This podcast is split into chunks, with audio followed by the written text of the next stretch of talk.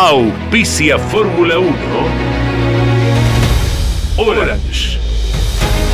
Asesores de seguros. Estamos para cuidar lo tuyo.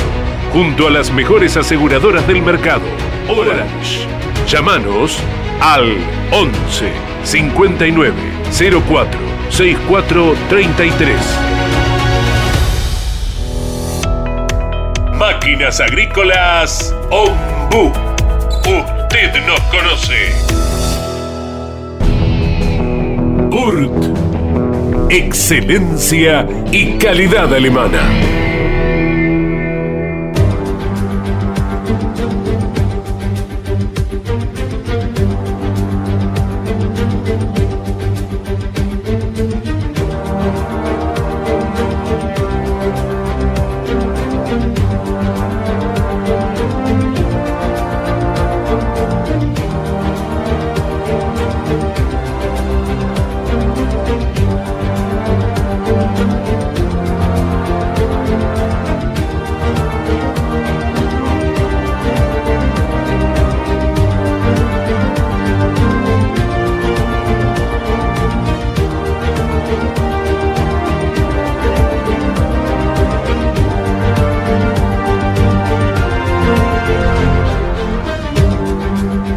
La Fórmula 1? Para los puristas es la máxima expresión tecnológica a nivel mundial. Para los amantes de historias legendarias, es nuestro Juan Manuel Fangio, con 46 años, ganando una carrera imposible en el viejo Nürburgring. Para los sensibles, es ese tímido granjero escocés llamado Jim Clark, desafiando la muerte en autos y circuitos extremadamente peligrosos, mientras aplastaba a sus rivales. Para los románticos es Jackie Stewart contemplando en las tribunas las bellas mujeres, mientras llevaba la gloria a dos marcas que, solo con él, fueron campeonas mundiales. Para los perfeccionistas es Mercedes arrasando cuando decide participar de la máxima. Para los místicos es Ayrton Senna hablando con Dios mientras llevaba su auto a límites increíbles para cualquier otro mortal. La sensación con Ayrton era que realmente Dios manejaba ese McLaren. Para los prácticos es Alain Prost, solo arriesgando hasta lograr el resultado, como un estudioso Napoleón Bonaparte de estos tiempos. Para los amantes de la estrategia es el atlético Michael Schumacher, siendo el mejor de sus tiempos. Los vencía fuera y dentro de la pista. El Kaiser logró hasta ordenar Ferrari. Para los que creen en el destino, es la atrapante historia de Alberto Ascari, forzando los hechos hasta encontrar su propia muerte. Para los apasionados, es el italiano equipo Ferrari. Es rojo pasión sin lógica. Ferrari solo se puede entender desde el corazón de sus tifosis. Para los contemporáneos es Lewis Hamilton representando los valores de estos tiempos. Velocista implacable, cuerpo y mente adaptados a las exigencias actuales. El Mohamed Ali de la Fórmula 1. Para los nacionalistas es Emerson Fittipaldi, resignando prestigio y dinero en su momento de mayor gloria, por el sueño de que su país, Brasil, tuviera un gran equipo en la Fórmula 1. Para los tradicionalistas es la flema británica, el eterno bigote de Graham Hill, los autos verdes, los talleristas. Para ellos, el centro de la Fórmula 1 es el Reino Unido. ¿Qué es la Fórmula 1? Cada uno de ellos tiene su cuota de razón. La Fórmula 1 es todo esto. Por eso es lo que es. Bienvenidos a Fórmula 1, un mundo de sensaciones sin límites.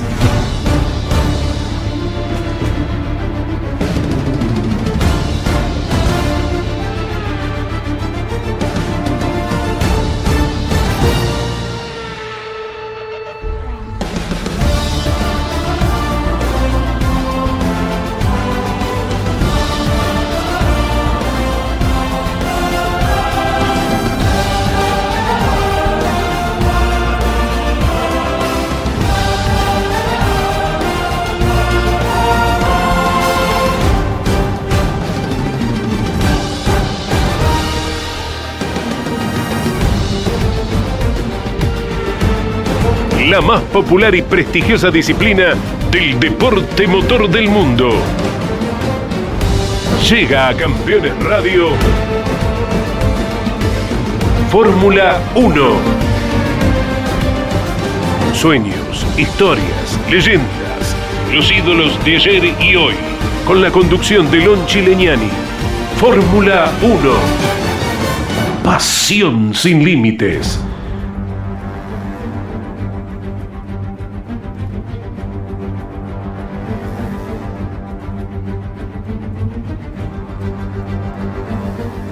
Ya estamos a solamente 16 días del comienzo de la actividad en pista de la Fórmula 1 para el año 2022. Será en Montmeló y en los próximos días y horas los equipos comenzarán ya a presentar formalmente lo que van a ser sus autos con este nuevo reglamento. Eh, mucho se trabaja contra reloj eh, tratando de ajustar todos los detalles porque rápidamente habrá que hacer una de las dos pruebas eh, previas al comienzo de la temporada de este año que contará con 23 carreras. También para las eh, fábricas de unidades de potencia es eh, otro desafío, al igual que para los constructores de los distintos autos de los distintos equipos. Mercedes señaló que el desafío más grande de la era híbrida de la Fórmula 1 va a ser el del año 2022. Y esto lo afirmaba el jefe de motores del equipo Mercedes, Hywell Thomas, apuntando que la incorporación de ese 10% de etanol obligatorio a partir de este año ha resultado el mayor desafío que ha tenido Mercedes desde el cambio reglamentario y desde la llegada de la era híbrida a la Fórmula 1. Eh, se ha trabajado mucho en Mercedes como las otras tres marcas y de hecho se dice que la relación que continúa entre Red Bull y Honda tiene que ver justamente con estos cambios que se están realizando eh, por parte de cada uno de los encargados de sacarle más y más potencia a estas unidades de potencia, a estos motores que están rigiendo en el reglamento a partir del año 2014. Esta es una de las novedades de este año, más allá de los vehículos que apuntábamos anteriormente. La otra gran noticia es que Lewis Hamilton, el siete veces campeón del mundo, reapareció en las redes sociales con una foto en el cañón del Colorado. Ha puesto Hamilton luego de 56 días de silencio. Me he ido y ahora estoy de vuelta, publicando una foto.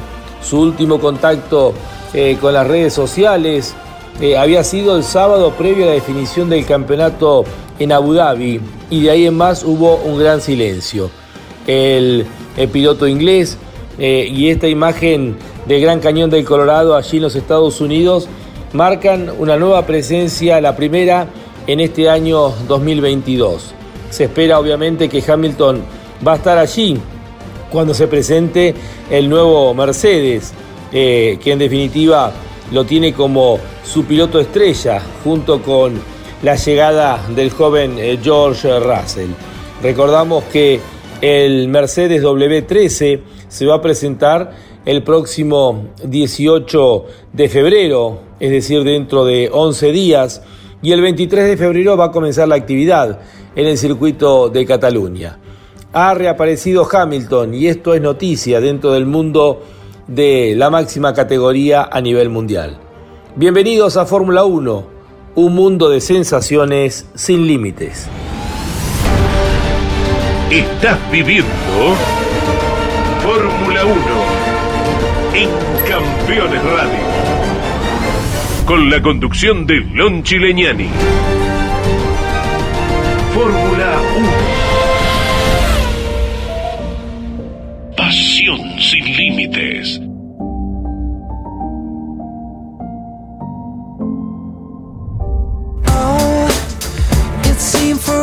Stop today. All the lonely hearts in London caught a plane and flew away. And all the best women are married, all the handsome men are gay. You feel deprived. Yeah, are you questioning your size? Hola, ¿qué tal? ¿Cómo están? Muy buenas tardes. Aquí estamos una vez más con Fórmula 1, programa número 39 eh, de este clásico de cada día lunes a las 17 horas. Estamos con la operación técnica, musicalización, producción, edición por parte de Jorge Dominico en el día de hoy, el misionero más famoso. Eh, en lo que es la edición de nuestro programa, el responsable de Campeones Radio. Eh, Ariel Dinoco, un abrazo grande para él. La voz comercial de Claudio César Orellano. Somos Fórmula 1 hasta la hora 18 para compartir con todos ustedes. En línea por oyentes 11 50 54 88 18. 11 50 54 88 18. Avanzamos en el programa del día de hoy eh, diciéndoles que Christian Horner, director de Red Bull, ha, em, afirmado que a juicio de él hay que entregarle mayor cantidad de elementos al director de carrera de Fórmula 1 para poder evitar polémicas como lo fueron especialmente la definición del campeonato del año pasado.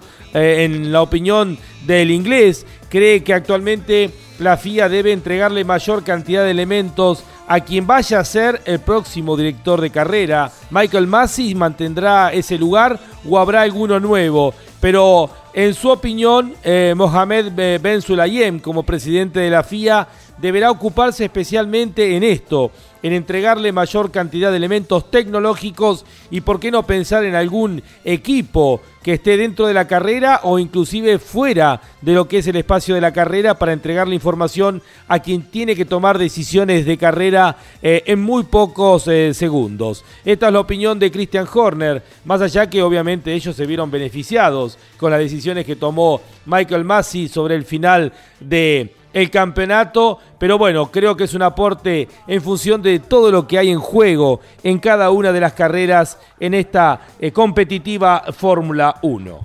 Nos vamos ahora a la ciudad de, de Balcarce para hablar con el invitado del día de hoy en este programa de Fórmula 1, el ingeniero Carlos Barragán hombre eh, vinculado a Juan Manuel Fangio, a su historia, eh, sin ninguna duda que es la persona que más sabe acerca de la vida de Juan Manuel Fangio, tuvo el privilegio y también él entregó gran parte de, su vida en los últimos años del quíntuple campeón del mundo para acompañarlo eh, en cada uno de sus viajes en forma permanente. Querido negro, Lonchi Leñani te saluda, un abrazo grande. Lonchi, encantado de escucharte, querido. Bueno, negro, eh, era tal cual que lo comentaba recién. Eh, vos eh, prácticamente dedicaste muchos años, en un momento determinado dijiste voy a acompañarlo a Juan Manuel y tuviste vivencias que solamente en tu caso hay y que de hecho estás plasmando en un libro que va a sacar en las próximas semanas la Fundación Juan Manuel Fangio. Así es, así es. Vos sabés que yo me comprometí con el Chueco en vida y mi hijo Fernando, ingeniero también como yo, se comprometió también a los 14 años ya, eh, de por vida, y estamos trabajando ambos siempre sobre Fangio, eh, él allí en Buenos Aires en el Paseo Fangio, y yo ahora como consejero honorario, ya salido de la, de la eh, Fundación Juan Manuel Fangio como autoridad, pero sí este, siempre permanentemente comprometido con esto que ayudamos a construir. Eh, negro, uno que ha tenido la suerte de charlar mucho con vos, eh, un vaso de, vino de por medio, con muchos invitados que han ido al museo y, recorriéndolo. Eh, en cada uno de los autos, en cada uno de los pisos del museo, hay alguna historia que vos refrendás, que uno trata de retener. ¿Y cuáles son las que siempre te vienen a la cabeza y que te generan tanto impacto de la vida de Juan Manuel Fangio? Vos sabés que Chueco le cantaba en recordar su primer triunfo. El triunfo, su primer triunfo fue en turismo de carretera, en una carrera este, impresionante entre Buenos Aires y Lima, Perú, y, y regreso a Buenos Aires. Esa carrera de 9.500 kilómetros y algo más, este, lo, lo, lo, llevaron a él ya en el regreso y, y desde Tucumán hacia, hacia abajo, un hombre desconocido, eh, Fangio todavía, en su Chevrolet 40, número 26, y, empezaban a vocear su nombre. Y él escuchó eso y sobre todo le pasó, en, él lo comentaba así, en Rosario. Y entonces ahí él, eh, cuando ya tomó el último el, último tramo, que era de Rosario hasta Luján, en, ahí en Buenos Aires, él, realmente pensó en su papá y, y decía además que estarán pensando los amigos de Balcarce, ¿viste? De su triunfo. Ese fue el primero eh, de, sus, eh, de, sus, de sus grandes triunfos. Es, es, una carrera histórica porque además era la más importante que se había competido en, en por supuesto, en, en, este caso turismo de carretera, en el, en el América del Sur, o sea, lo máximo.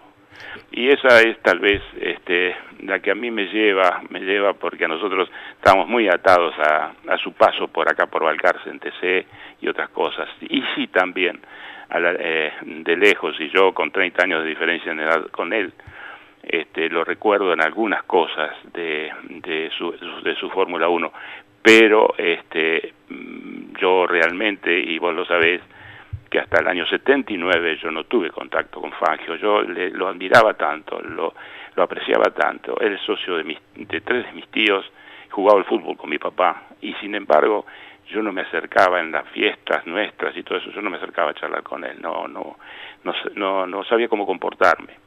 Fíjate vos cómo son las cosas en la vida que al final, convocado para presidir la comisión por museo, que que es la que llevó a hacer esta esta esta cosa aquí en esta gran cosa creo yo aquí en Balcarce creo que es el, monumento a un piloto más grande que hay en la tierra.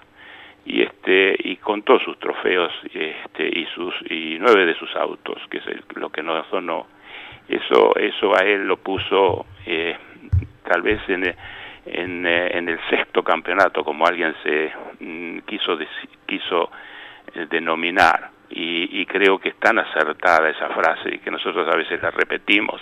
Y es tal vez entonces, además de lo del 40, esto es lo segundo que yo eh, quisiera, eh, digamos, significar. ¿Para quién? Para el hombre que hasta hoy es el más importante piloto de la Fórmula 1 de, eh, del mundo. Y lo es a través de trabajos fantásticos como Who is the Best Fórmula 1 Driver, que es del año 2006 es un trabajo de econometría hecho en la Universidad de Freiburg, en, Suiza, y es una, una maravilla de trabajo, y por supuesto, estamos autorizados por sus, eh, por sus autores a, a decir que Fangio es el mejor, y lo es todavía, no lo ha podido superar nadie, ni siquiera Schumacher, ni siquiera Hamilton. Así es, negro, la peligrosidad de la época, ¿no? Porque yo siempre sostengo, salvo la década del 70, que fue extremadamente peligrosa por el fuego, pero luego la, la, segunda década más peligrosa, la del 50, y de hecho, a ver, en el año 59, cuando terminaba la década, había un solo campeón del mundo vivo, que era Juan Manuel Fangio. Eh, se había matado Giuseppe Farina en un accidente yendo para Reims, eh, se había matado Alberto Ascari, se había matado Mike Houghton. Es decir, que el único campeón del mundo que estaba con vida, y esto demuestra la peligrosidad en los circuitos y fuera de ellos. Sí, sí, sí, sí, era así. Es como vos decís. Este, nosotros, eh, por supuesto, él contaba que 30 eran los pilotos que en su en su paso de 15 años por, por las eh, pistas de, de, Europa o del mundo vinculadas al, a la Fórmula 1, él había perdido eh, adversarios, 30 adversarios. Este, lo decía con mucho sentimiento este, y, por supuesto, con mucho respeto. Él, claro, las cosas de seguridad, acordate que hasta el año 52, que él tiene ese terrible accidente en Monza, que tenía un casco puesto, hasta ese momento no se usaba ni siquiera el casco, era de tela y, lo que se usaba y era para, para el pelo, para, para tenerlo eh, prolijo, digamos, este, pegado a la cabeza, más las antiparras comunes, este, más eh, la falta de un cinturón de seguridad y también la falta de tantas y tantas cosas como, como como vos conocés, que es, por ejemplo, la, aparición recién por allí en, en los eh, en los BRM, la, la, ¿cómo es? los frenos eh, a disco y, otras eh, eh como es, modernidades que empezaban a acercarse hacia hacia la técnica de que es de presentación de cada unidad de Fórmula 1 y que en el caso de, de el Chueco este, lo llevó a que en el año 50 le, le, le, le marcaran 310 kilómetros y fracción, kilómetros por hora y fracción de velocidad en, en, una, en una recta de 7 kilómetros, es, en un Alfa Romeo 158. Eh, Eso es increíble y para esa época con los serenos aquellos, con las cubiertas aquellas y todo eso que vos conocés mejor que yo. Sí, y a esto hay que sumarle Luigi Fagioli, Eugenio Castellotti, o sea, subcampeones del mundo, pilotos que habían terminado tercero, Peter Collins, es decir, lo que demuestra la peligrosidad de, esa Fórmula 1. Negro, y, la intimidad, eh, también podemos agregar aquí a Luigi Muso, es decir, son tantos, pero tantos especialmente italianos. En la intimidad, ¿quién fue el gran rival eh, de Juan Manuel Fangio? ¿Quién sintió él eh, en su carrera deportiva que fue su gran rival? Él, le tenía mucha admiración por su, característica de piloto a, Alberto Scari. Sin embargo, lo vio mucho a, Stirling Moss este, corriendo junto con él y tratando de superarlo, este, con una diferencia en, años bastante interesante y, y se, tenía, se tenía que cuidar porque era muy, muy, muy, muy bueno Stirling. Y además, eh, yo no sé si mezclaba, pero también era muy buen amigo de él, Stirling Moss, ¿no?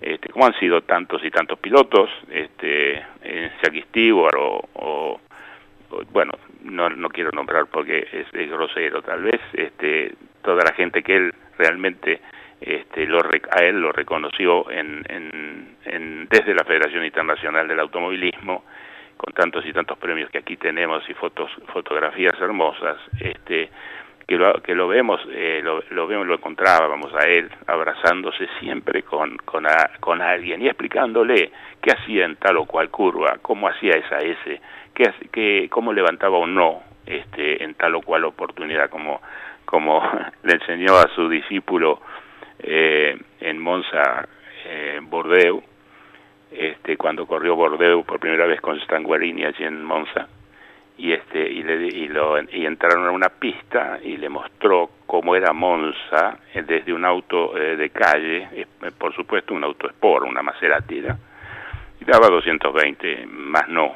pero él no aflojaba y salieron de, de una larga recta que está después de, de la largada en Monza y que ahora está con, con ciertas, este, se, han creado ciertas dificultades para que no se eh, avance con mucha, mucha más velocidad como se, hacía en aquellos años.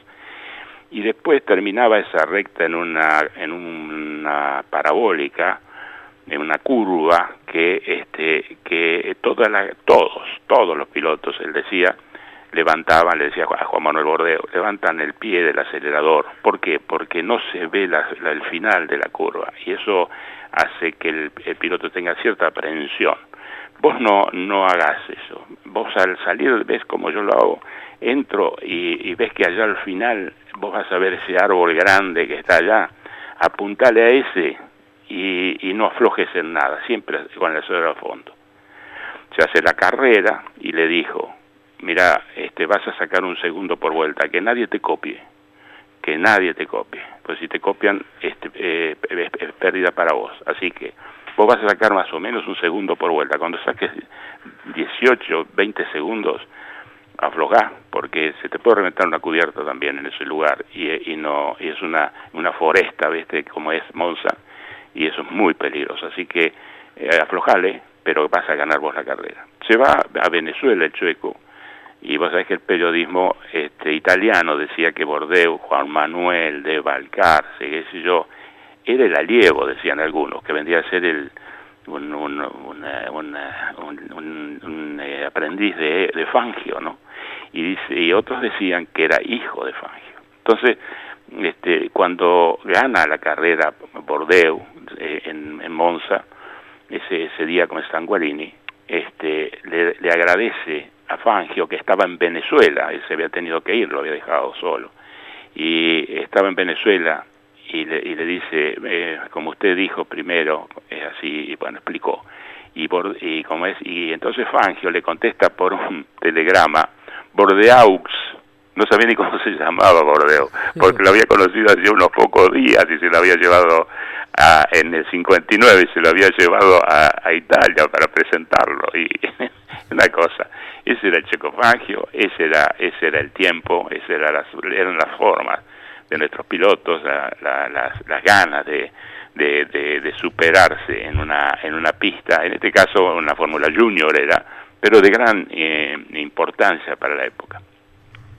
Eh, negro, eh, hablabas de los árboles. Eh, justamente Fangio, esos elementos contundentes y peligrosos que había, los utilizaba eh, como referencias, porque también estas historias que contabas de Monza también se dieron en Nürburgring. Eh, sí, sí, pero en otro, de otra manera, porque el circuito de Nürburgring era mucho más largo, ¿viste? Tenía casi 23 kilómetros, 174 curvas era otra cosa, ¿viste? Era, era realmente no, no se podía distender uno, decía él, este, porque equivocarse en el cambio, como le pasó a Marimón, este, hijo de Toscanito, a Onofre, este, que le costó la vida, el, la, como es saber, eh, tenía metido un cambio superior al que correspondía para esa curva, cuando lo fueron a ver allí abajo entre los entre los este, árboles y en, en, los laterales profundos que había en la pista, porque esa pista ni siquiera tenía guardrails, ni siquiera, no era una cosa, lo que cómo corrían ahí, vos que hablabas de la peligrosidad, es una cosa para comentar lo que fue Nürburgring este, para, para todo y sobre todo es la carrera fantástica del Chueco, otra, una del 57, cuando le gana Horton y a Collins, este, los dos en Ferrari y él en su en su Maserati este 250F. Eh, esa esa carrera que es también tan digna de que se, que los argentinos la, conozcan porque está en nuestro libro.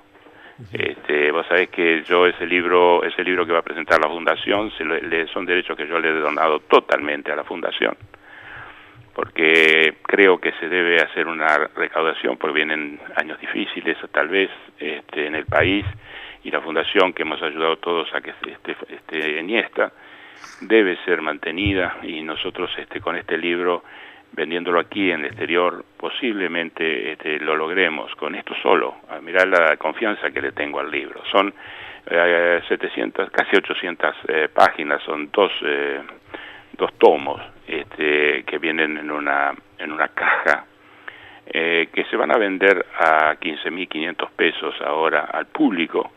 Todavía no lo podemos hacer porque no hemos recibido la imprenta, las cajas, por eso no lo has visto vos este, estos días que estuviste aquí en Balcarce este, esta semana, que estuviste aquí en Balcarce con tu papá y, y con Juárez.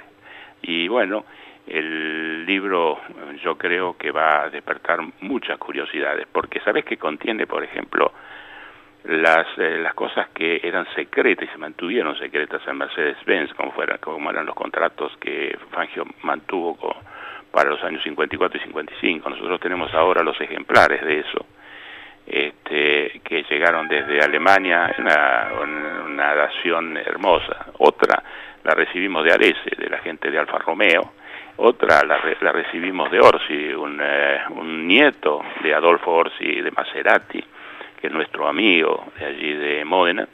Este, así que todo ese material, más el de Caroso, que ayudó muchísimo a este libro, más el de Sprinter, ¿te acordás aquel periodista que murió hace muy poco, eh, Jesús María, de apellido, cordobés, que hizo la historia de Córdoba, y y otras eh, muchas este, contribuciones como la de Parga o la, Miguel Ángel Merlo. Eh, bueno, es, es una, una suma de cosas. Por eso que yo un poco me niego a, declararme eh, titular de una, de, una, de, una, una escritura. Soy simplemente una, persona que lo que sí traté de unir las 200 carreras que Fangio corre entre eh, en esos 15 años de actividad, porque tenemos que sacar 5 que se los quitó la guerra, la Segunda Guerra Mundial entre el 42 y el 47, a él y a todos los pilotos de la época, como a Oscarcito Galvez y tantos, ¿no? Y bueno, este, no se sabe lo que hubiesen sido con esos 5 años este, que los perdieron, pero eran 15 y en esos 15 el chueco, si uno no cuenta este, el 52 que no pudo correr por el accidente que mencioné de, de Monza, en Fórmula 1, eh, no pudo correr, y el del 58, que apenas corrió eh, dos eh, competencias, estábamos, estamos hablando de siete temporadas en las que fue dos veces su campeón del mundo Chueco y cinco campeón del mundo. Por eso, que es imbatible por eso, pero además porque 48 veces, por ejemplo, largó en la primera fila en Fórmula 1 en sus 53, en sus 51 carreras que corrió. Eh, mira, hay cosas para para, para, para ser dulce, como decimos acá en el campo. Además, Negro, en eso que apuntabas anteriormente, ¿no? Es el, el, su gran rival fue Alberto Ascari, reconocido por el mismo Fangio. Le ganó ese campeonato en el 51 Fangio por la elección eh, sabia de los neumáticos eh, que hubo previo a la última carrera en, en, Pedralbes. Y después, bueno, después del accidente de Juan Manuel en el 53, Ascari le gana a, Fangio. Fue de Fórmula 2 fue Fórmula 2. Claro, la Fórmula 2 y bueno, aparte, bueno, obviamente eh, la Ferrari en ese momento marcaba una diferencia como tal vez en otro momento marcaba el Mercedes. Por eso digo, en esta rivalidad eh, fue el, el gran eh, el gran rival que tuvo Juan Manuel Fangio, Alberto Ascari, y él mismo lo mencionaba, ¿no es cierto? Sí, sí, y cuando él fue campeón en el 52, en el 53 Fangio fue su campeón del mundo. Por eso, este, entre ellos, digamos, la diferencia fue mínima porque eh, con el descarte de puntos eh, quedaron por seis puntos y medio. Negro, eh, mm, desde ya te quiero comprometer, si vos podés, el próximo lunes para seguir hablando de Juan Manuel Fangio porque necesitaríamos horas, después lo coordinamos, para hablar de la segunda parte de, Fangio, ¿no? Pero, em, ¿cómo manejaba Juan Manuel esa fama gigantesca que vos pudiste vivir en carne propia, especialmente cuando iba a Europa con esa humildad tan particular. Eh, ¿Cómo lograba ese equilibrio Juan Manuel? Mira, aparentemente este, yo, yo, he estado mucho desde el 79 también, junto con Juan Manuel Bordeu, a quien despedí en Olivo cuando él murió a pedido de sus amigos, y a Fangio aquí en, en Balcarce también al morir a ambos los conocí ahí en el 79, en ese año, y de ahí en adelante tomé mucho de ellos, muchísimo de ellos, y aprendí lo que yo nunca pensé que podía aprender y vi y pude visitar lugares y cosas que la, alfombra roja de Fangio y las formas también de él. Yo te digo, la definición clara que yo siempre traté de hacer es que él trataba lo mismo a un chico, a un mecánico, a un eh, hombre de trabajo, de cualquier índole que él amaban los hombres, la gente de trabajo, a un presidente de una república o a un rey. Él no cambiaba de forma, era, lo mirábamos y la mayoría tomó nota de eso. Hay mucho periodismo en el mundo que explica esas características del chueco. Eh, aquí en la Argentina, eh, Cacho Fontana, me acuerdo cuando hizo una, un, programa hermoso que todavía está en, internet, se puede, se puede ver, le pregunta varias veces cómo, cómo hace, hacía usted con, esa, con esas formas, esas características, esa, esa humildad que usted mostraba y cómo se manejaba. Y bueno, la misma pregunta que vos haces, yo no te la podría contestar en un todo. Pero sí él dice, decía que su papá, por ejemplo, que él admiró siempre, un gran trabajador, primero como albañil y después como frentista en Balcarce, este, era, era de, tal forma, de tal manera, de, tenía una manera de ser, llegado a la Argentina con ocho años, que, este, que él eh, lo escuchaba, los hermanos, los seis hermanos, se sentaban alrededor de un fogón, este, donde se prendía fuego en invierno, no había televisión, no había radio, no había nada en esos años, y el padre contaba cómo era su pueblo y sus cosas, y, cómo eran sus primeras experiencias en el campo, como caballerista, y, y, me, y decía, decía también porque el chico hablaba derecho, ¿viste? Que su papá era, era analfabeto, fíjate y sin embargo, si hay alguna persona que yo quisiera ser, es mi papá. Y mi papá le decía a Cacho Fontana, vuelvo a él, en el programa de, le, explica a Cacho Fontana Fangio, eh, mira, este, en un momento el papá eh, de consejos para un, para un joven como yo, me dijo, mira hijo, nunca te eh, sientes en una mesa donde no puedas pagar la vuelta. ¿Sabes las veces que he pasado de largo en los cafés, en las confiterías y en los restaurantes? Decía el chueco, fíjate vos, acordándose de eso y lo tenía presente tal cual, ¿sabes? Entonces, esas cosas, esas formas son únicas. La otra es la que contaba Bordeaux, cuando el dueño de los eh, hoteles más importantes de Milán este, le, fue al Hotel Colombia, que era un hotel que estaba en una cortada de dos cuadras, ahí en, cerca de la Termini de Milán. Un lugar perdido, digamos, no, no importante, y de un hotel, un hotel que sería un, tres estrellas, por decir, con mucho. Este, en, la, habitación número nueve él estaba, yo la fui a ver, era la única que tenía en esa época baño, calcula.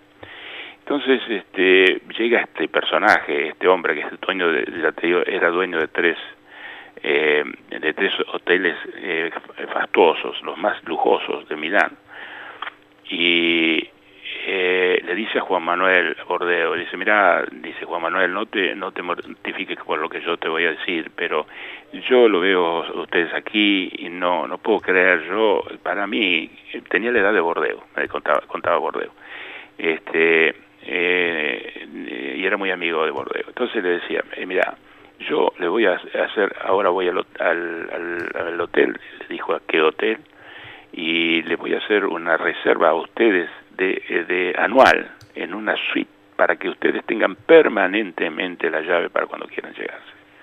Y yo para mí se va a hacer un orgullo.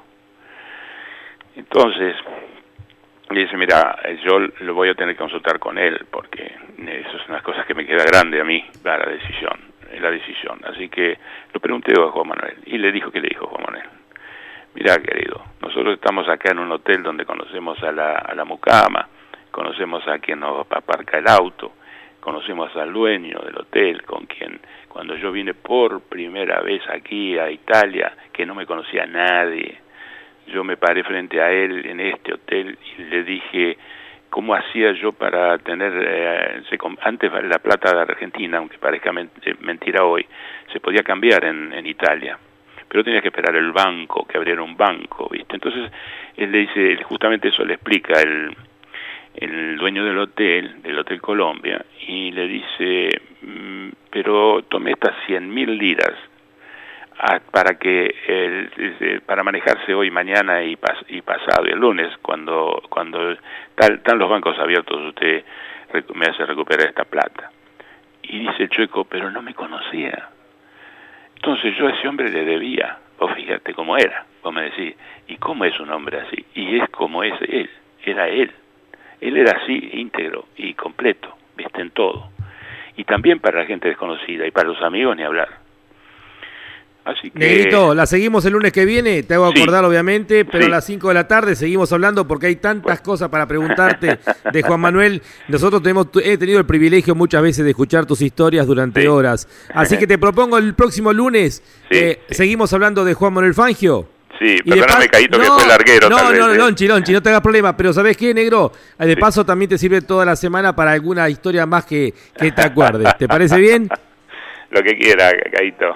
Bueno, abrazo grande. A disposición. Abrazo grande. Bueno, chao, negro. El ingeniero Carlos Barragán, el negro Barragán para nosotros, eh, contándonos historias del más grande de todos los tiempos, Juan Manuel Fangio.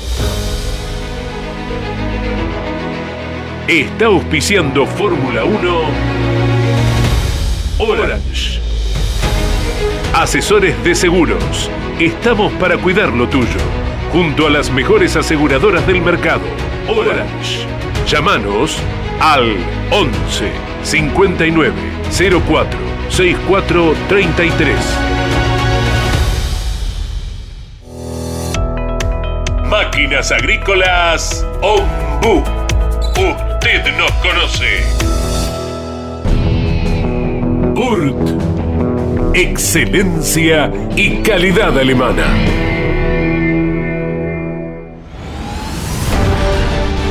Estás viviendo Fórmula 1 en Campeones Radio.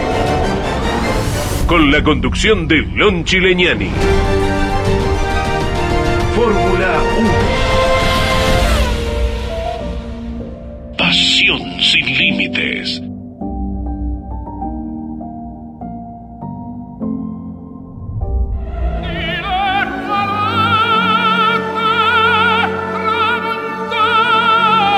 Enzo Ferrari creó una marca de automóviles. El tiempo y los tifosis del mundo la convirtieron en leyenda. Ferrari, el sueño de todo piloto. Ferrari, rojo pasión. Ferrari, sinónimo de Fórmula 1.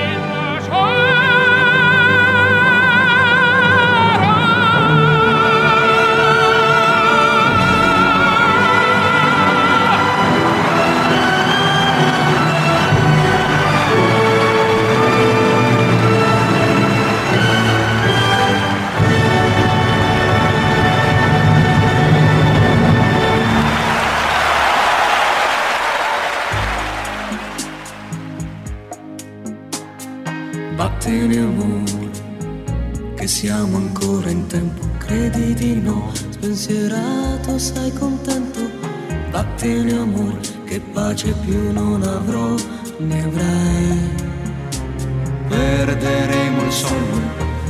In questo spazio siamo tutti italiani. Benvenuto al spazio Ferrari. Y mientras espera la presentación de la nueva máquina que representará a Maranello, a la legendaria marca Ferrari, llegan declaraciones del director técnico de Red Bull, Jonathan Weckley, que sostiene que a su juicio Ferrari será la gran amenaza de la Fórmula 1 en el 2022 para Red Bull y para Mercedes. Eh, fundamenta esto primero en la consistencia de sus dos pilotos, eh, Carlos Sainz y Charles Leclerc, que han demostrado poder trabajar muy fuerte en conjunto dentro de la casa de Maranello.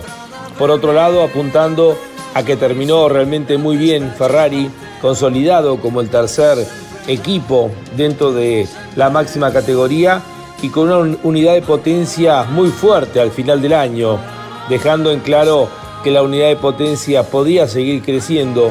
Y de hecho, bueno, se ha confirmado días atrás que con el nuevo combustible desarrollado por eh, Shell, eh, Ferrari ya cuenta con la eh, potencia que tenía para fines del de, el año 2021. Todo es expectativa, se espera la presentación de la nueva Ferrari en pocos días y allí podremos avanzar mucho más en lo que es la marca con mayor cantidad de tifosis de hinchas en todo el mundo.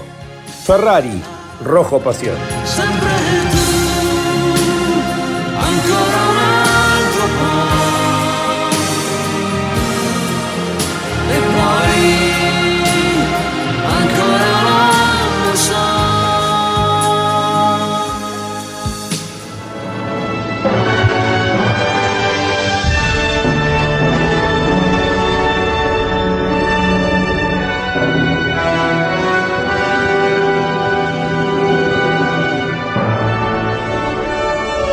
Esto fue Ferrari, el sueño de todo piloto.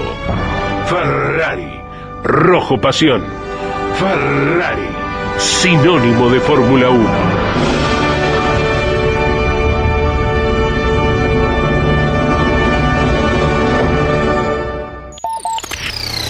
Campeones, la revista semanal de automovilismo Toda la actividad nacional e internacional con la información más completa y las mejores fotografías. Campeones. Reservala en todos los kioscos del país. Estás viviendo Fórmula 1 en Campeones Radio. Con la conducción de Lon Chileñani.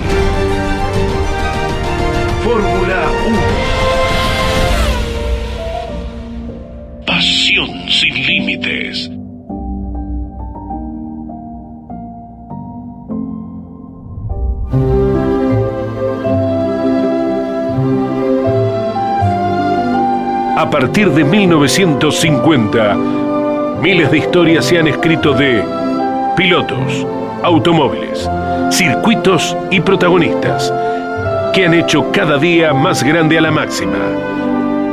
Compartimos juntos Historias de la Fórmula 1. Un espacio donde la nostalgia tiene su lugar.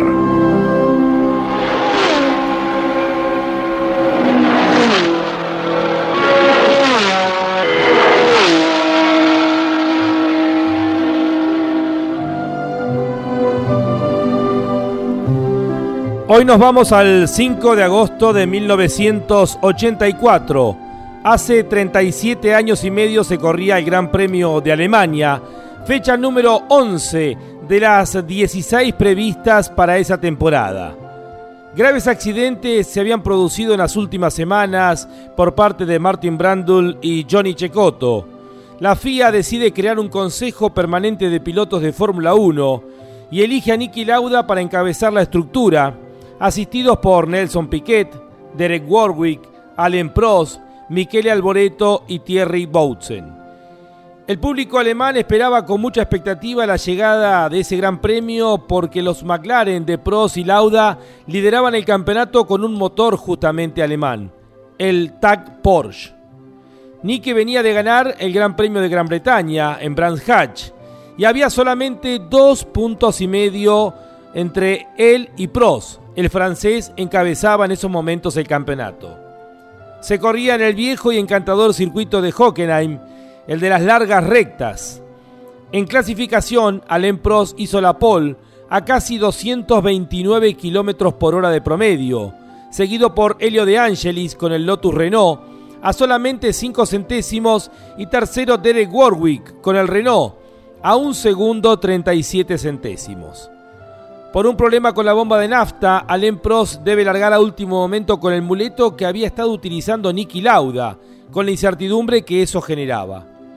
El italiano Helio De Angelis tomaba la punta y con esto se prendía en la pelea por el campeonato contra los McLaren. El sueño duró solamente siete vueltas hasta que llegó la rotura del pistón del motor Renault. Nelson Piquet aprovechó y saltó del tercer al primer lugar lideró 14 vueltas hasta que se rompió la caja del Brabham BMW. De ahí en más fue un dominio absoluto de Prost y Lauda el resto de las 23 vueltas, un reflejo de lo que había sido gran parte del campeonato. Al final de la carrera lo separaban solamente 3 segundos de diferencia. Parecía que Prost podía ganarle el campeonato al dos veces campeón del mundo por ese momento, el veterano Niki Lauda pero al final de la temporada Nicky prevaleció por solamente medio punto de diferencia.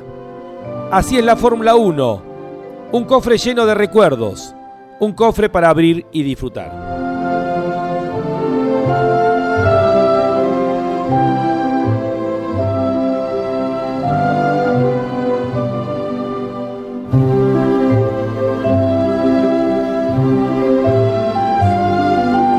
Así pasó. Historias de la Fórmula 1. Un espacio donde la nostalgia tiene su lugar.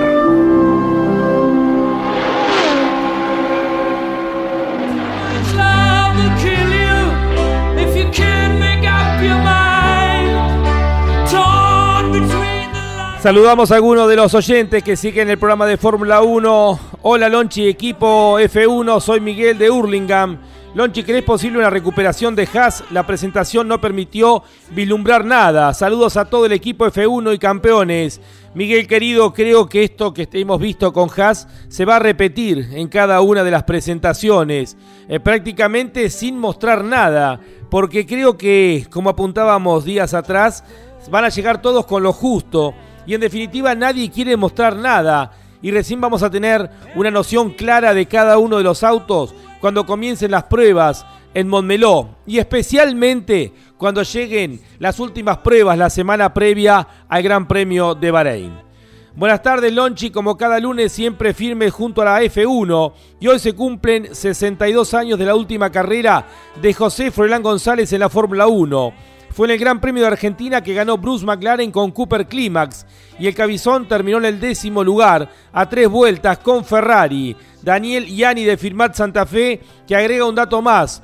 Em, también fue la décima y última carrera de Charlie Menditegui en la máxima categoría. Terminó cuarto con un Cooper Maserati. Recuerdos de una época imborrable donde muchos argentinos se destacaron y hemos tenido el caso de campeón y subcampeón con Fangio y Froilán González, eh, Pinocho Marimona, quien mencionaba anteriormente el ingeniero Barragán, siendo también piloto oficial, Carlos Menditegui, Vitito Mieres y tantos eh, pilotos.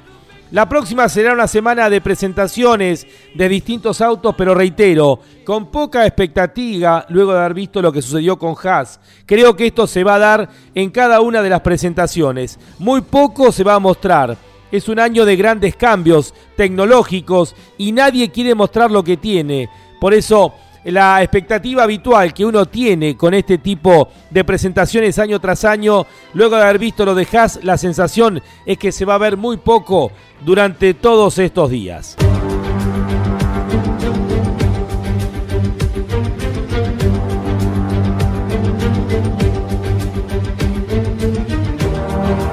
Dentro de dos días, Red Bull presentará su monoplaza para la temporada 2022 pero Helmut Marco, eh, máximo responsable deportivo de la casa austríaca, ha reconocido que el auto que se va a presentar eh, poco tendrá que ver con eh, el que va a utilizar el equipo campeón en la categoría pilotos en la temporada anterior. Ha apuntado Helmut Marco que el RB18 habrá que esperar hasta las pruebas justamente en Barcelona para poder eh, descubrir el auto con todas eh, las eh, modificaciones y todo lo que se ha apostado para tener una, una gran temporada nuevamente. según Helmut Marko, y esto se lo dijo a la televisión alemana Sport 1, la presentación es importante para los aficionados y para nuestros patrocinadores, pero todavía no vamos a mostrar ningún detalle especial del coche. El nuevo monoplaza solo estará listo justo antes del comienzo de la primera jornada de pruebas en Barcelona, que será el próximo 23 de febrero. Lo apuntan en función de que hay mucho tiempo todavía hasta que comience la actividad y no quieren que eh, los equipos que son competencia puedan aprovechar algunos de los eh, elementos aplicados por parte de Red Bull para volcarlo a sus autos. Eh, será una etapa de mucho eh, trabajo de espías, de esconder por parte de los equipos y seguramente ya cuando lleguemos a Bahrein la semana previa al primer Gran Premio del año, cuando se haga el segundo test, tendremos una real dimensión de cómo van a ser los autos de este año para cada uno de los equipos. Nos reencontramos la próxima semana aquí en Fórmula 1 un mundo de sensaciones sin límites. Hasta la semana que viene.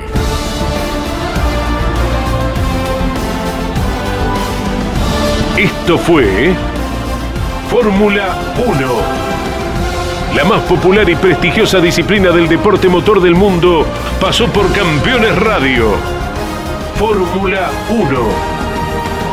Sueños, historias, leyendas, los ídolos de ayer y hoy con la conducción de Lon Chileñani. Fórmula 1, pasión sin límites. Hasta la próxima semana.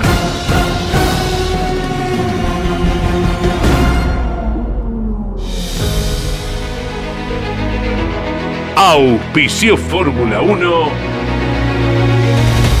Orange. Asesores de seguros. Estamos para cuidar lo tuyo junto a las mejores aseguradoras del mercado. Orange. Llámanos al 11 59 04 64 33. Máquinas Agrícolas Ombu. Usted nos conoce. URT. Excelencia y calidad alemana. Campeones Radio.